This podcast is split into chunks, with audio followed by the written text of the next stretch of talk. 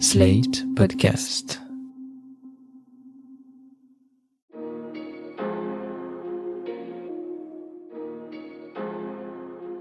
Bonjour et bienvenue dans le monde devant soi, le podcast d'actu international de slate.fr. Je suis Christophe Caron et je suis en compagnie de Jean-Marie Colombani, directeur de la publication de Slate. Salut Jean-Marie. Salut Christophe. Et d'Alain Frachon, éditorialiste au Monde et spécialiste des questions internationales. Bonjour Alain. Bonjour Christophe. On n'est jamais aussi bien servi que par soi-même, même quand on est le président chinois. Lors de la dernière grande réunion plénière du Parti communiste chinois, dite le plénum, Xi Jinping a décidé de renforcer sa place dans la mythologie communiste chinoise en faisant adopter une résolution sur l'histoire du parti. C'est un des rares présidents à s'y essayer. Il est le troisième après Mao Tse-tung en 1945 et Deng Xiaoping en 1981. Comme il a été le troisième aussi après Mao Tse-tung et Deng Xiaoping a laissé son empreinte sur l'idéologie socialiste chinoise en inscrivant sa pensée dans la constitution en 2017. Xi Jinping cherche ainsi à asseoir son pouvoir dans le pays et au sein du Parti communiste chinois en vue des prochaines élections lors du 20e congrès. Car oui, il y a des élections en Chine, visiblement Alain. Expliquez-nous à quoi Xi Jinping va se présenter, lui qui cumule actuellement trois rôles, secrétaire du Parti communiste chinois, président de la Chine et président de la Commission militaire centrale. Et dites-nous aussi, est-ce que ce sont vraiment des élections? Alors non, il n'y a pas vraiment d'élections.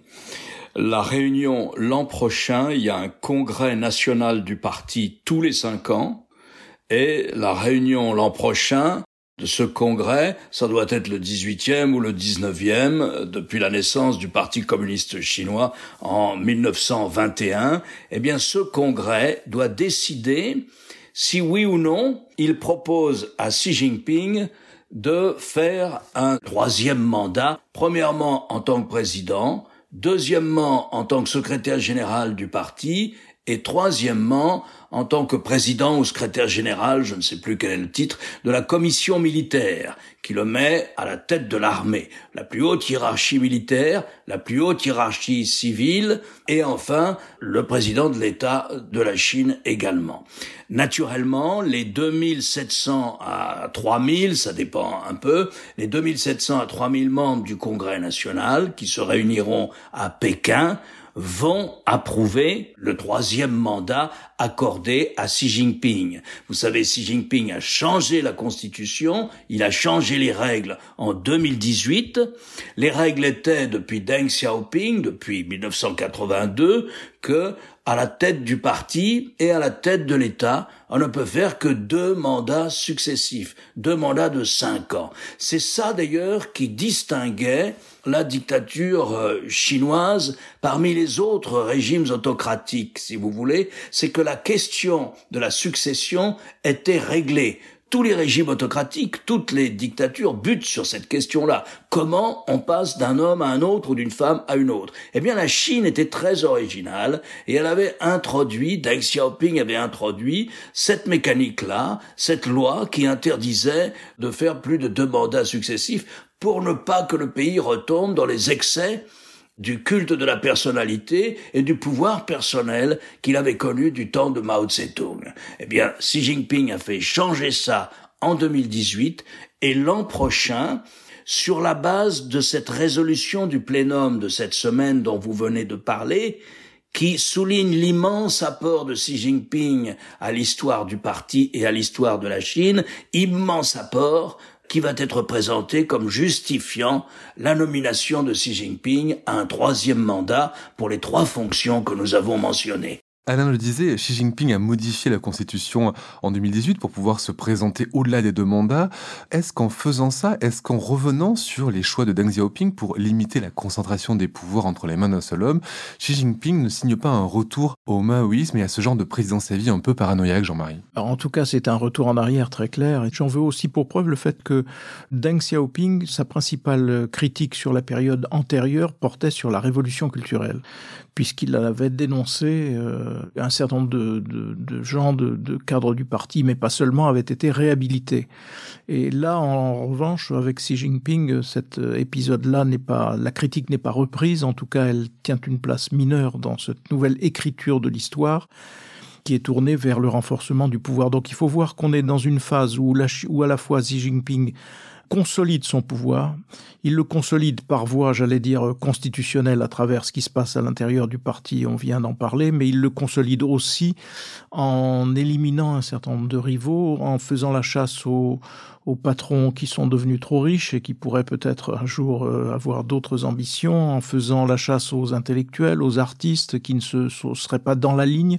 Donc c'est une reprise en main totalement euh, complète qui ressemble bien davantage en effet à la période maoïste et qui euh, a pour but donc de consolider son propre pouvoir. Ce pouvoir pour quoi faire? Pour affirmer, et là c'est le changement qu'introduit vraiment Xi Jinping dans la politique chinoise, pour affirmer une politique de puissance selon la terminologie qu'il emploie lui-même, Xi Jinping, il dit que Mao a remis la Chine debout, que Deng Xiaoping l'a rendue riche et que lui va devoir la rendre puissante. Les deux sont liés. L'ambition de puissance est liée au fait qu'il renforce considérablement son propre pouvoir.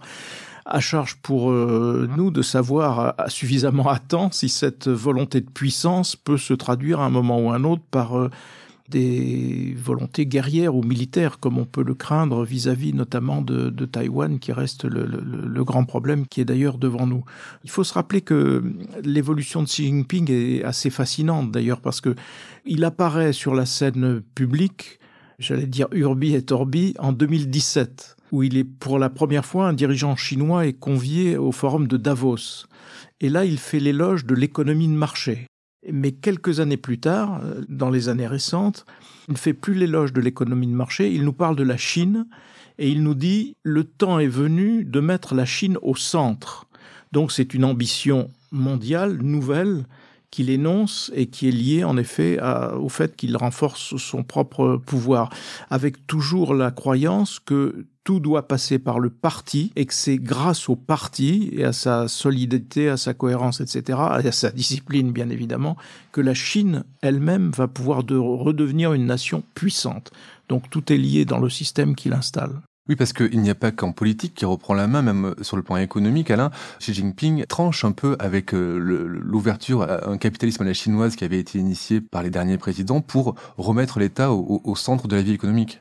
Quand on dit l'État, c'est plutôt le parti, puisque le parti est présent dans toutes les entreprises, qu'elles soient chinoises ou étrangères. Et Xi Jinping a fait publier un certain nombre de textes et de règlements, une manière de législation, si vous voulez, qui incite les entreprises à donner de plus en plus d'importance aux représentants du parti dans la gestion et la définition d'une entreprise, de ce que doit faire une entreprise. Encore une fois, qu'elle soit étrangère ou chinoise. Et donc le rôle du parti est dans toute la vie chinoise est réaffirmé comme étant absolument central il y avait eu du temps de ses deux prédécesseurs, après Deng Xiaoping, c'est-à-dire Hu Jintao et Jiang Zemin. Il y avait eu la tentation d'autonomiser l'administration, la haute administration, d'autonomiser, si vous voulez, l'État en tant que machine gouvernementale par rapport au parti.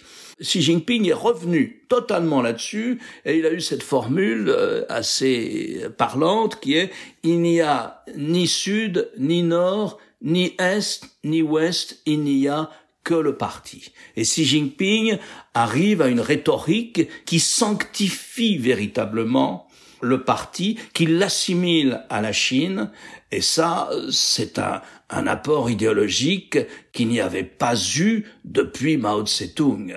Et même, on a parlé du fait qu'il y avait eu trois grandes résolutions pour écrire l'histoire du parti, l'une qui est faite par Mao Tse-tung en, en 1945, alors que le parti n'a pas encore gagné la guerre civile contre les nationalistes, il ne la gagnera que quatre ans plus tard, en 1949, une autre du temps de Deng Xiaoping, et je souscris à ce que disait Jean-Marie, qui est sur la question de l'autocritique. Dans la résolution définissant, racontant l'histoire du parti selon Deng Xiaoping, il y a des éléments d'autocritique. Il y en a sur la révolution culturelle et il y en a surtout sur la politique folle lancée à la fin des années 50 par Mao, qui s'appelle le grand bond en avant, hein, qui consistait à faire des communes, les communes disposant de l'industrie, de l'agriculture. C'était une sorte de collectivisation totale de la vie économique. Le grand bond en avant a fait plusieurs dizaines, a provoqué une famine qui a tué plusieurs dizaines de millions de Chinois.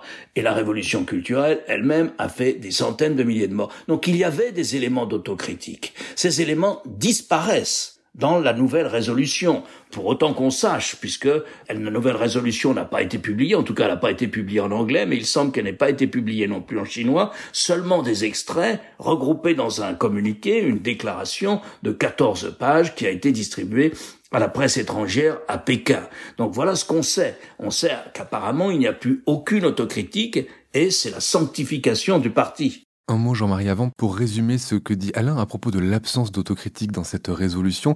Il y a une phrase qui la résume parfaitement, dit Le Monde. Cette phrase, c'est Par la lutte centenaire, le parti et le peuple ont écrit l'épopée la plus sublime de l'histoire plusieurs fois millénaire de la nation chinoise. Xi Jinping met ainsi le Parti communiste au-dessus de tout dans l'histoire chinoise. Non, mais euh, Xi Jinping est un personnage sublime, d'ailleurs, puisqu'il se décrit euh, comme tel.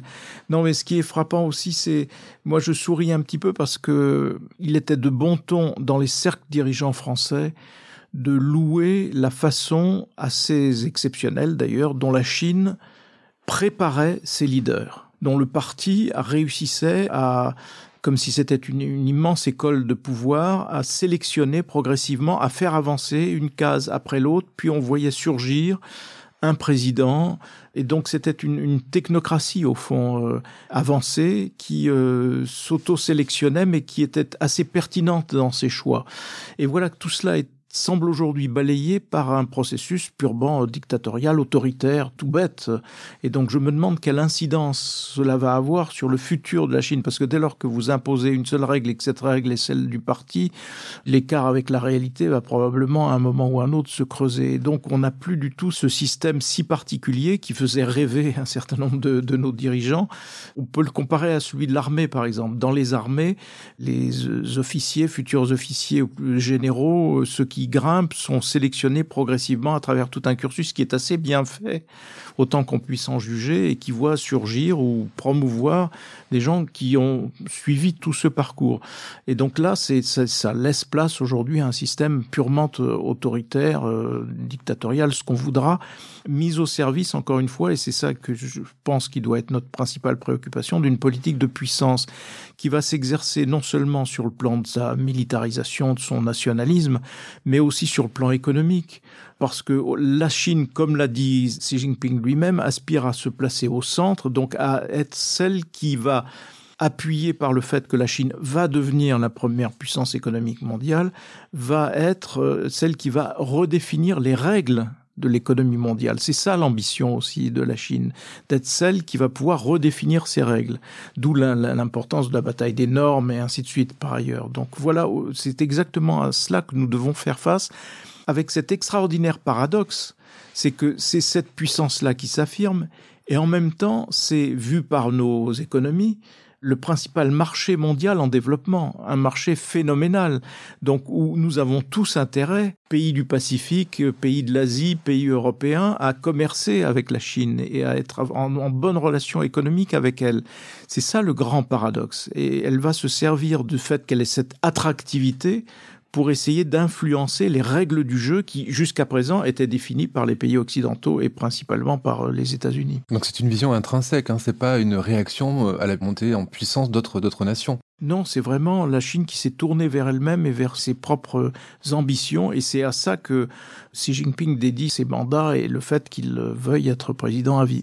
Alain, j'ai une question peut-être un peu naïve, mais par rapport à ce que disait Jean-Marie sur la préparation des élites et la suite euh, de Xi Jinping, est-ce qu'il n'y a qu'une seule tendance, qu'un seul bloc euh, homogène au sein du Parti communiste chinois. On a pu voir qu'après la révolution culturelle, il y avait différentes tendances, différentes factions euh, au sein du Parti communiste chinois. Est-ce qu'aujourd'hui, il y a encore des courants euh, qui ne seraient pas forcément d'accord avec ce que fait Xi Jinping? Est-ce que ces courants existent? Est-ce qu'ils peuvent s'exprimer? On sait par exemple que le Premier ministre n'a pas forcément la même vision économique que, que le président, mais est-ce que ce sont des choses qui peuvent s'exprimer ou est-ce que c'est complètement verrouillé?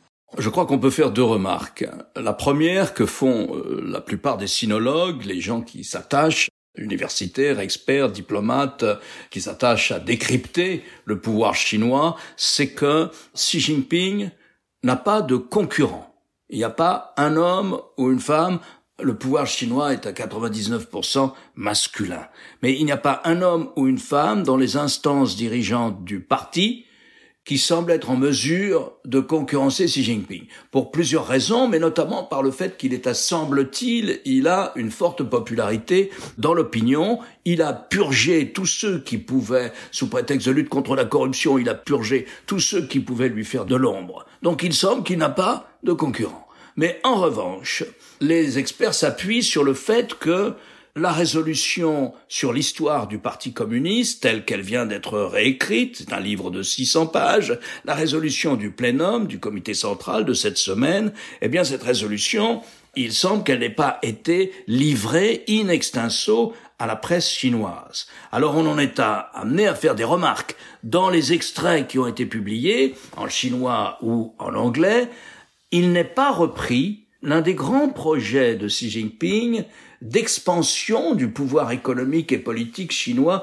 à l'extérieur. Vous savez, les routes de la soie. Ce projet de financer les infrastructures partout dans le monde de manière à rapprocher les marchés extérieurs de la Chine, par des ports, par des routes, par des chemins de fer, etc. Ça n'est pas repris, par exemple.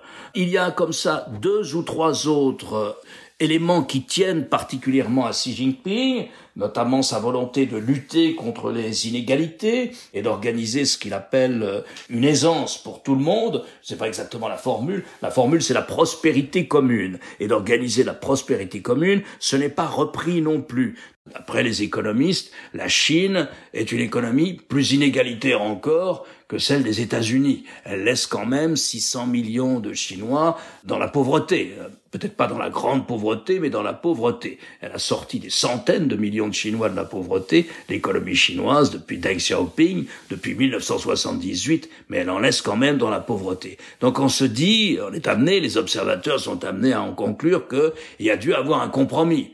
Ok, Xi Jinping pourra exercer un, troisième mandat à partir de 2022, lors du congrès national du parti en 2022, on l'autorisera, il sera nommé plus exactement pour un troisième mandat, mais il y a semble-t-il eu une discussion et des compromis peut-être. Un mot là sur la rencontre Joe Biden et Xi Jinping, dont on a appris qu'elle se tiendrait le 15 novembre. La semaine prochaine. De quoi ils vont parler ensemble et quels vont être l'axe des discussions et l'axe des relations qu'on peut imaginer? En tout cas, ce qui les rapproche, c'est le climat, puisqu'il y a eu cet euh, accord en déclaration qui converge au fond sur la, la lutte contre le réchauffement climatique. Donc ça, c'est une première base. On se souvient que Joe Biden avait été très dur et très critique envers le président chinois qui ne s'était pas rendu à Glasgow. Donc euh, tout d'un coup, c'est un élément d'apaisement qui est apparu et euh, on semble vouloir en tout cas éviter la tonalité trop euh, confrontationnelle qui existe euh, entre les deux pays. Donc tout le problème de Joe Biden, c'est de monter un système qui puisse contenir la puissance de la Chine, et tout le problème de la Chine sera d'essayer d'éviter qu'il y ait une coalition trop forte contre elle. Et donc je disais tout à l'heure que l'argument principal chinois, c'est le fait que Européens, Australiens, pays d'Asie, tout ce qu'on voudra, ont intérêt à ce que le marché chinois leur soit ouvert parce que c'est un marché en, formidable expansion, parce que c'est le, principal gisement de, développement et de croissance euh, solvable en tout cas. Donc, euh, alors que par ailleurs, il faudra aussi essayer de contenir les appétits nationalistes. Et de ce point de vue-là, le juge de paix, en quelque sorte, c'est Taïwan. C'est ce qui va se passer dans le détroit de Formose avec euh, le risque permanent d'un incident. Il y a encore eu très récemment une centaine d'avions chinois qui ont été propulsés dans l'espace aérien de, de Taïwan. Et là, là-dessus, il faut regarder ce que dit Xi Jinping lui-même qui consiste à dire sans ambiguïté aucune sur le fait que Taïwan doit faire retour à la Chine continentale. Et on a l'exemple de Hong Kong, on a l'exemple des Ouïghours pour montrer que je ils ne plaisantent pas avec ce type d'objectif. Donc euh, jusqu'où iront-ils? Les experts considèrent que aujourd'hui il n'y a pas de menace immédiate parce que la capacité militaire chinoise n'est pas encore apte à envahir Taïwan, mais qu'elle le sera prête d'ici une dizaine d'années. Donc euh, voilà, en attendant la guerre, en attendant cette période-là, il y aura des compromis d'autant plus nécessaires.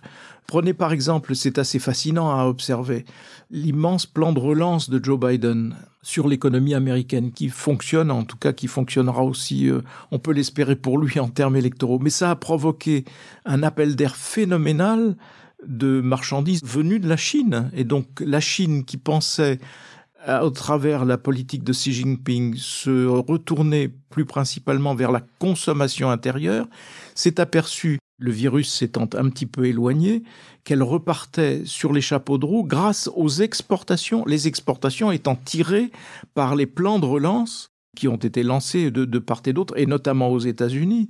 Donc, vous voyez, c'est ça qui fait la complexité de la période et qui fait que on n'est pas dans une situation de guerre froide, on est dans une situation originale, particulière, où euh, on sait ce à quoi veut aboutir Xi Jinping, et donc on sait aussi qu'il faudra essayer de ne pas euh, se laisser avoir, voilà, tout bêtement. Donc euh, c'est un petit épisode de, de, ce qui va se passer entre Joe Biden et, Xi Jinping, dans une phase qui semble être là une phase de retour à, à une discussion, en tout cas une forme d'apaisement. En tout cas, si on lit les les officiels chinois, ils parlent aujourd'hui de pas d'ouverture, mais quelque chose qui y ressemble. Donc on sent qu'il y a une codépendance entre Occident et Chine à propos du commerce et en même temps cette nécessité de contenir la Chine sur le plan militaire. C'est quelque chose qui va être compliqué, Alain, dans les années à venir, d'avoir à la fois cette volonté d'avoir des relations commerciales saines et d'avoir en même temps une, une, fermeté, en tout cas en matière de, de géopolitique C'est sans précédent.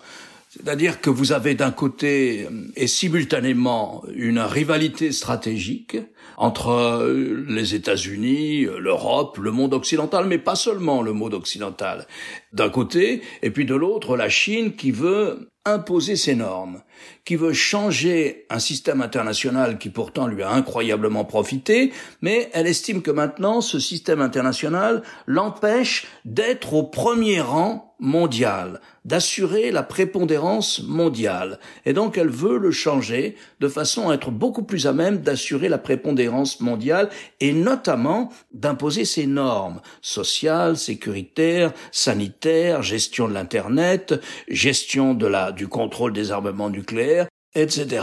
Donc voilà la situation. Et en même temps, simultanément, à côté de cette rivalité stratégique, vous avez une interdépendance économique. Alors, les États-Unis n'emploient jamais le terme de guerre froide, d'ailleurs, comme disait Jean-Marie, parce qu'ils savent que les échanges sont trop nombreux entre les deux parties. Ça ne ressemble pas à la guerre froide. Pendant la guerre froide, au sommet de la guerre froide, les échanges économiques entre l'Union soviétique et les États-Unis se montaient les bonnes années à un milliard de dollars par an. Aujourd'hui, les échanges entre la Chine, adversaire rival stratégique des États-Unis, et les États-Unis sont de un milliard de dollars par jour. Il y a malgré tout une interdépendance. L'Union européenne est le principal marché en valeur et pour la Chine son principal marché à l'exportation et la Chine présentant pour les entreprises européennes l'un des principaux marchés aussi à l'exportation. Et donc c'est la simultanéité de cette rivalité stratégique et de cette euh, interdépendance économique qui fait toute l'originalité de la situation actuelle. Alors il y a deux points sur lesquels la rivalité est ouverte. Elle est ouverte dans la course aux armements, notamment dans le cyberespace et dans l'espace, entre les États-Unis et la Chine, et elle est, et ça c'est très nouveau, ouverte en matière de haute technologie, toutes les technologies de l'avenir. Là, il n'y a plus de coopération entre les États-Unis et la Chine. Les États-Unis se méfient des Chinois, les États-Unis diminuent, limitent le nombre d'étudiants chinois autorisés dans les laboratoires, dans les grandes universités américaines, et les entreprises américaines sont fortement incitées à ne plus développer de coopération avec les entreprises chinoises de haute technologie. Mais pour tout le reste, notamment les échanges financiers, les investissements croisés en dehors de la technologie, pour tout le reste, l'interdépendance est toujours assez forte. Une dernière question avant de terminer cet épisode. La rencontre entre Biden et Xi Jinping sera en visioconférence. Le président chinois n'est pas sorti de Chine depuis janvier 2020. Est-ce qu'on sait pourquoi? On évoque en général le Covid, euh, le risque du Covid, on évoque cela. Après, on a dit, mais c'est parce qu'il prépare le plénum du comité central. Maintenant, il pourrait y avoir donc la semaine prochaine, le 15 novembre, un sommet en visioconférence entre les deux dirigeants. Mais voilà, c'est toute l'opacité du système chinois. On ne sait pas pourquoi il ne sort plus de Chine. On pourrait se poser la même question d'ailleurs pour Vladimir Poutine, qui n'est venu, lui aussi, n'est venu ni au G20, ni au sommet sur le climat à Glasgow. La situation n'est peut-être pas aussi stable et aussi solide pour lui, et donc il n'a pas trop intérêt à s'éloigner. On peut avoir aussi une vision de cette nature, mais, en fait, on n'en sait rien. C'est bien le problème avec la Chine souvent. Il n'y a pas ce qu'il y avait au temps du Kremlin et de l'Union soviétique, et que nous avons bien connu Alain et moi, des kremlinologues qui savait décrypter et qui avait quand même quelques infos. Là, il y a zéro information sur ce qui se passe à l'intérieur de ce petit groupe où ils sont sept dirigeants autour de Xi Jinping.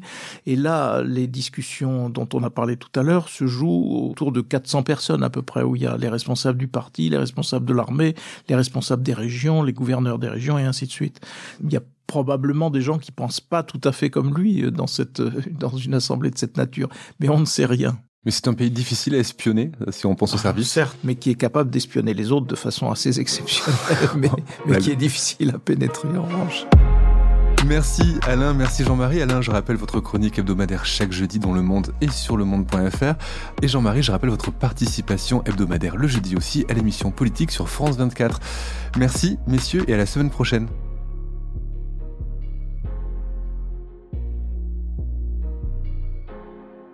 Retrouvez le monde devant soi chaque vendredi sur slate.fr votre plateforme de podcast préférée.